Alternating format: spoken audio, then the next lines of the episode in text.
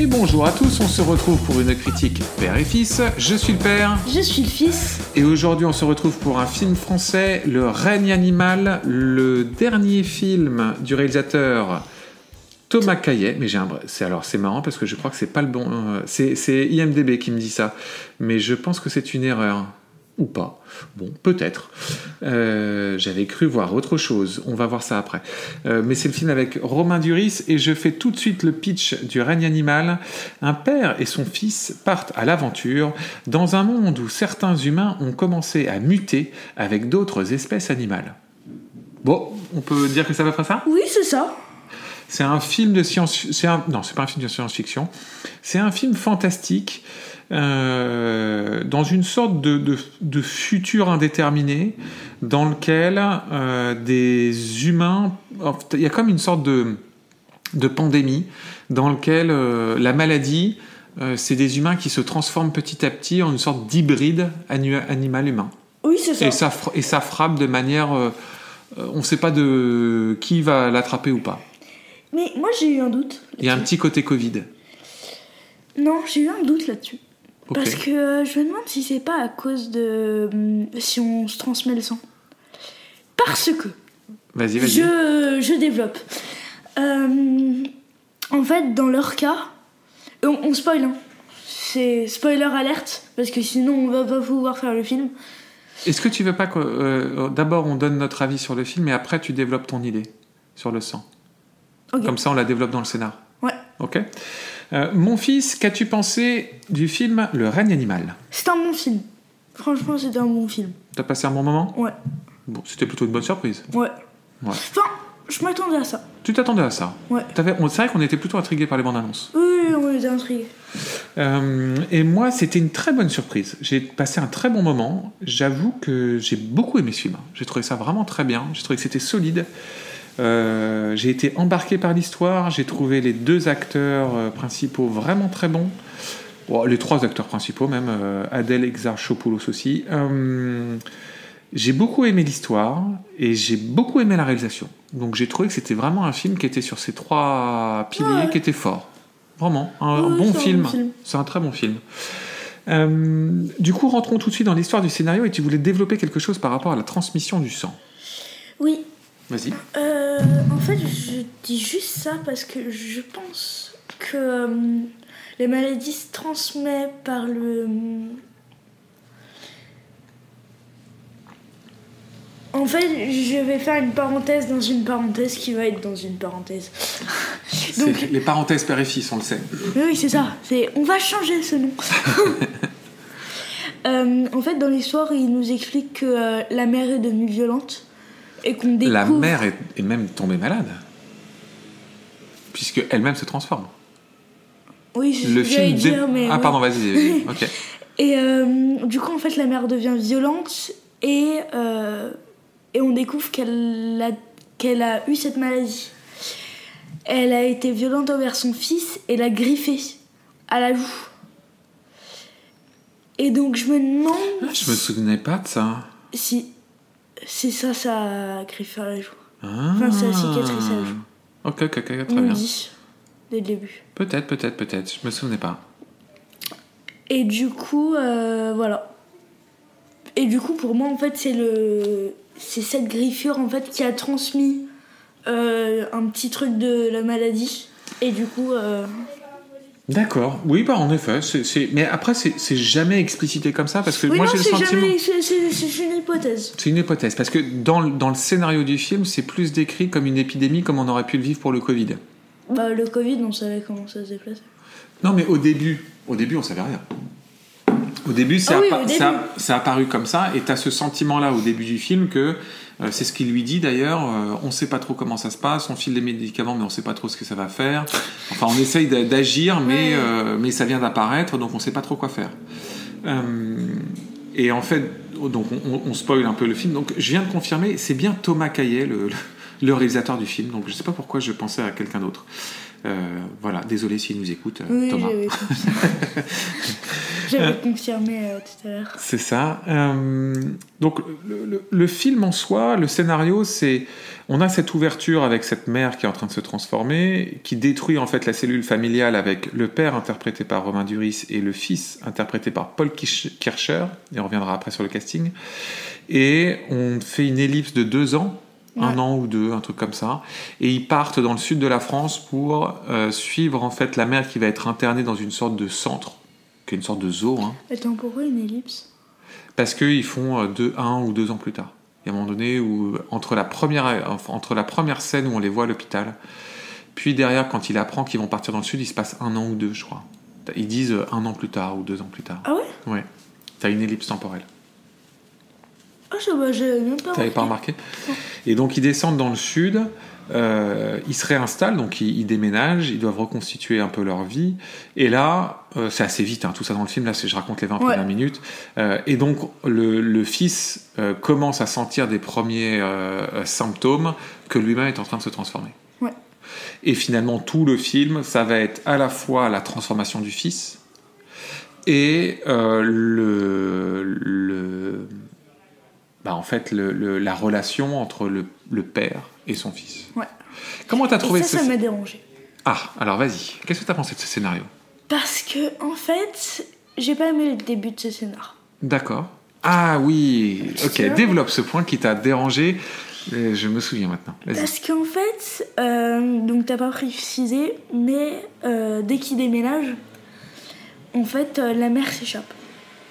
Et du coup, les. euh, Alors c'est pas exactement qu'elle s'échappe. C'est en fait, elle est, elle est dans un bus et le bus ou dans un Sur camion, elle est, elle est transportée dans un camion avec d'autres avec d'autres créatures et il y a un accident Ouais. qui tombe dans un ravin et donc la plupart des créatures sont mortes et d'autres se sont échappées. Oui, c'est ce que j'ai dit. Oui, mais euh, on ne sait pas au début du film si elle s'est échappée ou si elle est morte. Mais si après ils leur disent euh, qu'on- qu'ils l'ont pas encore retrouvé, ni rien. Du coup, Ouais. euh, en fait, on- ça nous, ça nous dit qu'il- qu'elle est pas morte. Ok, ok. Et du coup, en fait, le film part sur la recherche de la mère. Oui, en effet. Et en fait, c- ça part mal. Parce que ça nous fait un faux, euh, un faux mouvement. Ouais, je vois ce C'est que tu comme veux si dire. au foot, en fait, on prenait, on prenait à contre-pied. Ouais, ouais, ouais, ouais. Tu vois ce que je veux dire? Je vois très bien. C'est-à-dire qu'en fait, il te, il te, c'est- t'as raison là-dessus. C'est-à-dire qu'en fait, le début du film, le build-up du début du film, c'est euh, orienté autour de la mer. Et après cet accident, malgré qu'on t'explique qu'on ne sait pas si elle est morte ou si elle est vivante, l'histoire de la mer euh, passe au deuxième plan. Et en fait, Même pas, même pas. ça nous intéresse plus vraiment, quoi. En fait, c'est. Euh, ils cherchent pendant 5 minutes. On a 5 minutes de scène. On les voit chercher. Et après, on voit le père qui va chercher euh, des trucs pour aller chercher la mère. Il y a la policière où après on fera le, la distribution euh, après. Du coup, la policière va le voir et lui dit euh, bah, on a arrêté les recherches. Et du coup, eux aussi arrêtent les recherches. Oui, c'est juste, t'as raison dans ce que tu Et dis. là, ça passe au quatrième plan. Même si tu as encore quelques scènes où lui, avec son fils, partent dans la forêt, tu sais, notamment, tu as cette belle scène où ils hurlent après la mer, etc. Donc... Mais je suis d'accord avec toi que ça passe un peu au second plan. En fait, c'est là où il va se, const- en fait, il se concentre sur la transformation du gamin et sur le rapport avec le père. Et c'est vraiment sur la cellule père-fils que le film se concentre. Mm. À partir de là. Bon, moi, j'ai moins eu ce problème que toi, je le reconnais. Mais j'ai trouvé que euh, la manière dont ils décrivent euh, ce lien père-fils, et surtout en fait c'est, une, euh, c'est une, une allégorie euh, de, du passage à l'âge adulte. En fait, c'est l'adolescent qui devient adulte, et c'est comment en fait il va couper le lien familial avec son père, avec l'affrontement et la transformation. Et donc tu as la transformation du corps qui correspond à la transformation de l'adolescence, etc., etc. La peur que ça peut engendrer. Bref, c'est toute une incarnation de ce, passage à l'âge adulte. Moi, j'ai trouvé ça très réussi. J'ai trouvé que c'était bien écrit. J'ai trouvé qu'il y avait, il y avait des, belles scènes, des scènes de confrontation, des scènes difficiles, mais aussi des scènes d'émotion. Il y avait de l'humour. Et un humour Il y avait beaucoup réussi. d'humour. Oui, il y avait beaucoup d'humour. Et un humour vachement réussi. Ouais. Parce que pour moi, j'y suis sensible. Euh, je- J'aime pas les comédies, j'aime pas l'humour dans les films. Ça me, souvent, je trouve que ça tombe à plat. Tous les films de super-héros, ça me, ça me hérisse le poil. C'est ça. Euh, là, j'ai trouvé que franchement, ça fonctionnait très bien. Ouais. On rigolait quand il fallait rigoler. C'était vraiment. En fait, j'ai trouvé que ça. Avait même une dame euh, à côté de nous, quand t'as rigolé, elle nous a regardé. Ah bon? Ah ouais Ah, j'ai pas fait gaffe. Mais en mode revoir noir. Ah bon? Tu vois Ouais. En mode prochaine fois tu rigoles. Mais sur quelle scène, tu te rappelles? Euh, L'une des premières scènes. Ah bon? La scène où il dit, euh, tu sais, euh, c'est pas très discret ça pour les flics. Oh, moi, souviens plus. Bon, bah, écoute, j'ai pas remarqué. Et en fait, j'ai- le- le- le- la comparaison que je ferais, je trouve, de ce film, c'est que c'est c'est un, c'est comme ces plats qui sont composés de plein de choses différentes. Euh, ça peut vite être, euh, tu sais, euh, euh, écœurant ou, ou faire un truc un peu bizarre. Et là, ça fonctionne bien. Il a mis un peu, de, un peu de plein de choses dans son film, que ce soit d'un point de vue scénaristique ou d'un point de vue visuel, et il a trouvé le bon équilibre entre tout. Et j'ai trouvé que c'était assez remarquable pour le coup. Ouais. Parlons vite fait du, du casting, parce qu'il n'y a, pas- il y a pas beaucoup de personnages dans ce, dans ce casting. Mais ceux qui y sont sont bons. Alors, déjà, parlons de Romain Duris, qui joue le père, François Marindaz. Qu'est-ce que tu as pensé de Romain Duris? C'était déjà la deuxième fois que tu le voyais. Très bon film. Euh, Enfin, de très très bon acteur. Ouais, Oui, parce que lui, c'était l'un des trois mousquetaires. exactement. Et Hein. que à ce moment-là, je l'ai pas trouvé exceptionnel. Il était bon, mais c'était pas non plus. euh, Alors que là, il a été vraiment très très bon. Il est, il- je trouve que d'une certaine manière, il porte le film. Ouais. Il est excellent. Il joue un père euh, euh, avec beaucoup de nuances. Et je trouve que c'est quelqu'un qui arrive à à la fois à donner de l'intensité, mettre de l'humour, mettre de la tendresse, euh, et il est crédible à chaque fois. Euh, vraiment, je trouvais que c'était une super performance de Romain Duris. J'ai beaucoup, beaucoup, beaucoup aimé le personnage. Il- son personnage est déjà de base bien écrit et je trouve qu'il l'interprète très bien. Vraiment, euh, j'ai adoré. Euh, sachant qu'en plus, nous, on est souvent sensible aux jeux un peu à la française, euh, un peu exagérés, etc. Là, on n'est pas du tout dans ce cas-là. Non, pas du tout. Mais Toi, tu Le- veux parler de l'adolescent. ouais, Alors, et donc, son fils est interprété par Paul Kirch, Kirch- Kircher, Kircher, je pense que j'écorche son nom, je suis désolé, qui joue Émile Marindaz. Euh, alors, lui, on l'avait jamais vu. Hein? Non. Euh, Qu'est-ce que tu as Très pensé? très bon. Très très bon avec une façon de parler très très bizarre. Oui. En mode sud-nord. euh, Hein, tout était. Tout est très mélangé. En fait, il a, il a une attitude très dégingandée, très adolescente, un peu Gaston Lagaffe. Tu sais, un peu, Mais un peu mou. plus, tu vois. un peu mou, tu vois. Il a, il a le dos un peu courbé. Il parle avec des intonations un peu bizarres. Au début, ça paraît un peu trop surjoué. Mais pas du tout. Et en fait, pas du tout. Je trouve que ça fonctionne super bien. Ouais. Et Parce qu'en fait, il le tient. il le tient, exactement. Il le tient tout le long. Euh, et ça marche très très bien. Ouais. Et alors moi j'ai pensé, et on se l'est dit pendant le film, c'est en fait dans ce film, ce personnage d'adolescent, ils ont réussi tout ce que Acide a loupé. Dans Acide, Dans le- l'adolescent ouais, ouais, ouais. l'adolescente de Acide était mais À se tirer une balle. affreuse. Et, et là, le personnage, il est top. Euh, et Ah pourtant, tu vois, ils, ils- ils ont tous les deux leurs fêlures, ils ont tous les deux leurs difficultés de l'adolescence. Mais là, c'est c'est bien fait. Il y a des soupçons. Et tu vois, il y a pas, il y a, il y a- même s'il y a la confrontation avec son père, il y a même une confrontation assez physique à un moment donné. Tout a fait, tout fait du sens. T'as pas l'impression, comme dans Acide, que c'est un canard, sana- un canard sans tête qui fait n'importe quoi. T'as l'impression qu'il tue son père, tu vois. Exactement. Ensuite, on a le troisième personnage qui est euh, interprété par Adèle Exarchopoulos. Je pense que j'écorche aussi son nom. euh, qui interprète le personnage de Julia Ischiorde, Is- Ischiardo. Oh, oh là là, ils ont des noms compliqués, dis donc. Euh, Qu'est-ce que tu as pensé de, de Adèle Exarchopoulos, qui joue donc le rôle Bien. de, de la gendarmette qui- Bien, mais la gendarmette. La gendarmette, oui, parce qu'elle est gendarme dans le film, et c'est elle qui est censée enquêter à la base sur la disparition de la mère. C'est comme ça qu'ils se rencontrent. Et c'est euh, le Et love interest de. la gendarmette. Mais je crois qu'on dit ça. On dit gendarmette, je crois. Une gendarme. Une gendarme, t'as peut-être raison, peut-être que dis une bêtise. Bon, j'ai peut-être dit une bêtise. Euh, en fait, elle est bien, mais elle a un second rôle. Ouais, Et je- ça. En fait, je trouve qu'on aurait dû plus la pousser. et alors, tu vois, c'est. Autant mettre 10 minutes de plus au film, tu vois. Ah, Moi, je l'avais déjà vue dans Bac Nord, notamment. Je sais que c'est une actrice qui, euh, elle a eu un César de tête. Elle a, elle a eu une, parce qu'elle est jeune. hein. Elle a, je crois qu'elle a à peine 30 ans, et euh, ça fait déjà 10 ans. Elle était dans hum, le film de Keshish qui a eu le, le- la Palme d'Or en 2013. J'ai plus le nom en tête.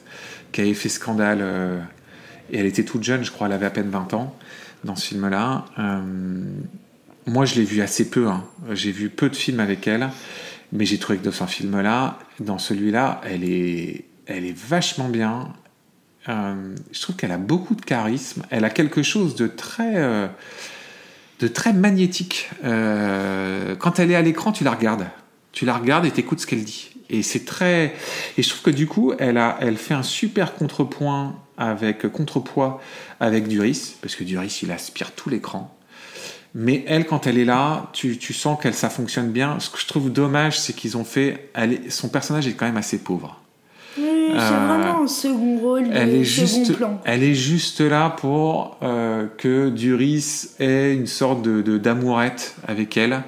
Mais en plus, c'est un am- une amourette assez euh, platonique. Euh, Tu, euh, tu vas tout rajouter à être à chaque fois dans tes mots là. Gendarmette, amourette, cigarette. Désolé. Bref, c'est mon point de frustration. J'aurais aimé qu'elle ait un rôle plus important. Euh, je trouve que c'est une actrice vraiment intéressante qui mériterait, qui aurait mérité d'avoir plus de place dans ce film. Et notamment, on était surpris tous les deux qu'il n'y ait pas de scène plus, plus en amont. Et alors, tu sais quoi Peut-être que c'est des scènes qui ont été coupées au montage, hein. mais plus de recherche, qu'elle ait, qu'elle ait un peu plus d'action, quoi. Euh, Euh, oui, on est d'accord? Ouais. Le, trois- le quatrième personnage important du film, et après on s'arrêtera là. Fix. Fix, le personnage de Fix, qui est interprété par Tom Mercier. Je viens de comprendre qui c'était. Tu viens de comprendre qui c'est Oui, Qu'est-ce que tu as pensé Donc Fix, c'est un... c'est- lui c'est- il est bon. il est- Franchement, il il, est est bon. Très très bon. Donc c'est un, c'est un personnage qui incarne en fait un homme qui se transforme en oiseau, qui se cache dans la forêt Je et sais qui pas va... si c'est lui qui a fait ses voix, les voix qu'il fait, mais il est très bon. Ouais, Il est très très bon. il est très très bon. Euh, super personnage Ouais. qui joue un peu une sorte d'éléphant man. Euh, D'Elephant T'as pas vu Elephant Man. C'est vrai que j'ai pas dit dans le scénario, mais moi il y a, il y, a, il y a quand même des grosses euh, euh, références. Alors il y a une référence qui est pour moi évidente qui est avec la mouche. Alors tu t'as pas vu la mouche, mais il y a ce côté de la mouche. J'ai trouvé qu'il y avait un univers qui, m'a beaucoup fait penser euh, au, au premier film de Burton et notamment à Édouard aux mains d'argent. Il y a un Ah, côté bien ça. il y a un côté, si tu veux, euh, renversement du monde dans lequel finalement ce sont les monstres qui sont euh, les. Tu sais, il, il inverse en fait le bien et le mal entre, le, entre les monstres et les hommes. Mm. C'est très burtonien ça, comme, euh, comme basculement qu'on qu'on a. Burtonien, tu pourrais dire presque Burdonnette, tu vois. Por- Burt- Burtoniette. J'ai retrouvé ça. Et, moi, j'ai retrouvé aussi un truc qui, m'a fait penser euh, à la grammaire des, fi- des films de, super-héros, notamment au X-Men First Class, dans lequel, tu sais, tu as la découverte de, des, des gamins qui découvrent leur pouvoir. Je suis pas fan de X-Men, moi. Alors, tu sais, tu as, ce, ce film-là où Ouais. T'as les X-Men qui sont ados et qui découvrent qu'ils vont avoir des pouvoirs et la Ouais. peur qu'ils peuvent avoir avec tout ça. Je trouve que tu retrouves ça un peu dans le film avec le personnage de l'ado qui découvre en fait ce qu'il va avoir, ses griffes et tout. Euh, j'ai trouvé un peu cette partie-là. Oui, parce que euh, l'ado, en fait, a presque peur de sa mère. Il a peur de sa mère, il a peur de, des propres transformations qu'il subit, des choses, tu sais, tu as cette scène qui est assez intéressante sur euh, il entend plein de choses, il n'arrive Ouais. pas à contrôler. Pour moi, ça, ça faisait vraiment la- les scènes, tu sais, de- des super-héros qui n'arrivent pas à contrôler leur pouvoir. Et euh, bref, j'ai. euh, et du coup, ça nous fait le lien avec la réalisation. Alors, euh, donc Tom Caillet, hein, c'est bien Tom Caillet le, le réalisateur. On est en plus né la même année, donc check. Et c'est a priori son quatrième long métrage. Du coup, tu vas troisième long rajouter un petit point pour la note euh, juste parce que. Exactement, c'est exactement ça. Euh, donc il a fait un... Oui, c'est ça. Donc c'est son troisième film. Euh, non, c'est son deuxième film, parce qu'en fait c'est une autre série télé. Il avait fait Les Combattants, que j'ai pas vu, en 2014. Ensuite, il a fait Ad Vitam, une série. Et euh, donc c'est son, c'est son premier, c'est son deuxième long métrage. Qu'est-ce que tu as pensé de la réalisation? Il m'a pas l'air très très bien connu, lui, mais bon. Euh, ouais, il est bien. Moi, j'ai trouvé ça quand même vraiment ambitieux pour un film français. Peut-être pas quand même, mais ouais. Ah, j'ai trouvé quand même que visuellement, il y a quand même des scènes qui sont impressionnantes. Les, les, tout ce qui touche aux, humains qui se transforment en bêtes, il y a un travail sur leur, euh, euh, sur leur prothèse, sur tout leur design, etc., qui est vraiment chouette. Oui, c'est vrai, mais euh, oui. Tu sais, tu as aussi un petit côté, euh, maintenant j'y pense, euh, l'île du Docteur Moreau. T'as pas vu l'île Docteur- du Docteur Moreau, mais c'est un livre à la base dans lequel t'as- c'est un savant fou qui fait des expériences où il mélange en fait des humains et des, et des animaux. Non, j'ai pas vu, mais ça me parle. Ouais, c'est un truc très connu et ils en avaient fait une, une adaptation avec Val Kilmer et Marlon Brando de tête. Euh, je crois qu'il y a Marlon Brando dedans. J'ai un doute d'un coup, je sais plus. Un film des années 90 qui avait fait un énorme flop. Euh, moi, j'ai trouvé que c'était vraiment solide, euh, que les effets visuels étaient très chouettes. Il y a vraiment des scènes qui sont vraiment belles Oui. dans le film, qui intègrent en plus les la décors nature. sont très beaux. Bah, tout Les est, décors, les décors naturels et tout dans la forêt sont top. Hein. Ouais. Non, non, c'est. Je trouve qu'on a eu de la chance parce qu'après Acide, on a enchaîné deux films français de genre qui étaient plutôt ambitieux. Ouais. Et je trouve que, déjà que je trouvais Acide bien, euh, mais je trouve celui-là en vraiment mieux encore. Mm. Parce que Acide, euh, je pense que Acide, j'ai adoré le, con- le- le concept et j'ai adoré certaines scènes, mais il y avait plein de trucs qui étaient hyper bancals dans Acide. Le règne animal, je trouve que tout se tient. Euh, le scénar, les acteurs, la réal, tout fonctionne super bien. Et je précise d'ailleurs pour ceux qui se posent la question, on y est allé avec une troisième personne, euh, la gitane qui a fait deux fois un podcast avec nous. Et alors elle, carrément, elle est sortie, elle nous a dit c'était son film de l'année. Elle a adoré le film et c'est le film qu'elle a préféré cette année. Euh, Est-ce qu'on rajoute quelque chose à la réalisation ou de manière générale euh, à notre critique du film? Non. Euh, D'un point de vue, d'un regard d'enfant. Oh, c'est tout public. Oui, c'est Oh non. Non, non, non, là, je suis d'accord. Je suis d'accord. Et du coup, mon fils, est-ce qu'on conseille le règne animal? Oui, oui, je le conseille. Est-ce que tu veux lui donner une note? 14 et demi. 14,5. Bon, c'est plutôt une- 10, non, c'est une note solide. Oui. Oui, oui, oui. Oui. Euh, et moi aussi, je le conseille chaudement. Je trouve que c'est un super chouette film. Euh, je trouve que c'est un. C'est vraiment, ça fait partie de ces films que j'ai envie de soutenir. Euh, par son ambition, par ce qu'il raconte, par son côté visuel. Je trouve que c'est un film complet, qui a pas beaucoup de faiblesses, qui a un chouette scénar, un chouette concept, une belle réale et des super acteurs. Donc, que demander de plus? Et en plus, c'est français. Donc, euh, franchement, allez-y. C'est un film solide. Ouais, c'est un très bon film. On passe un bon moment.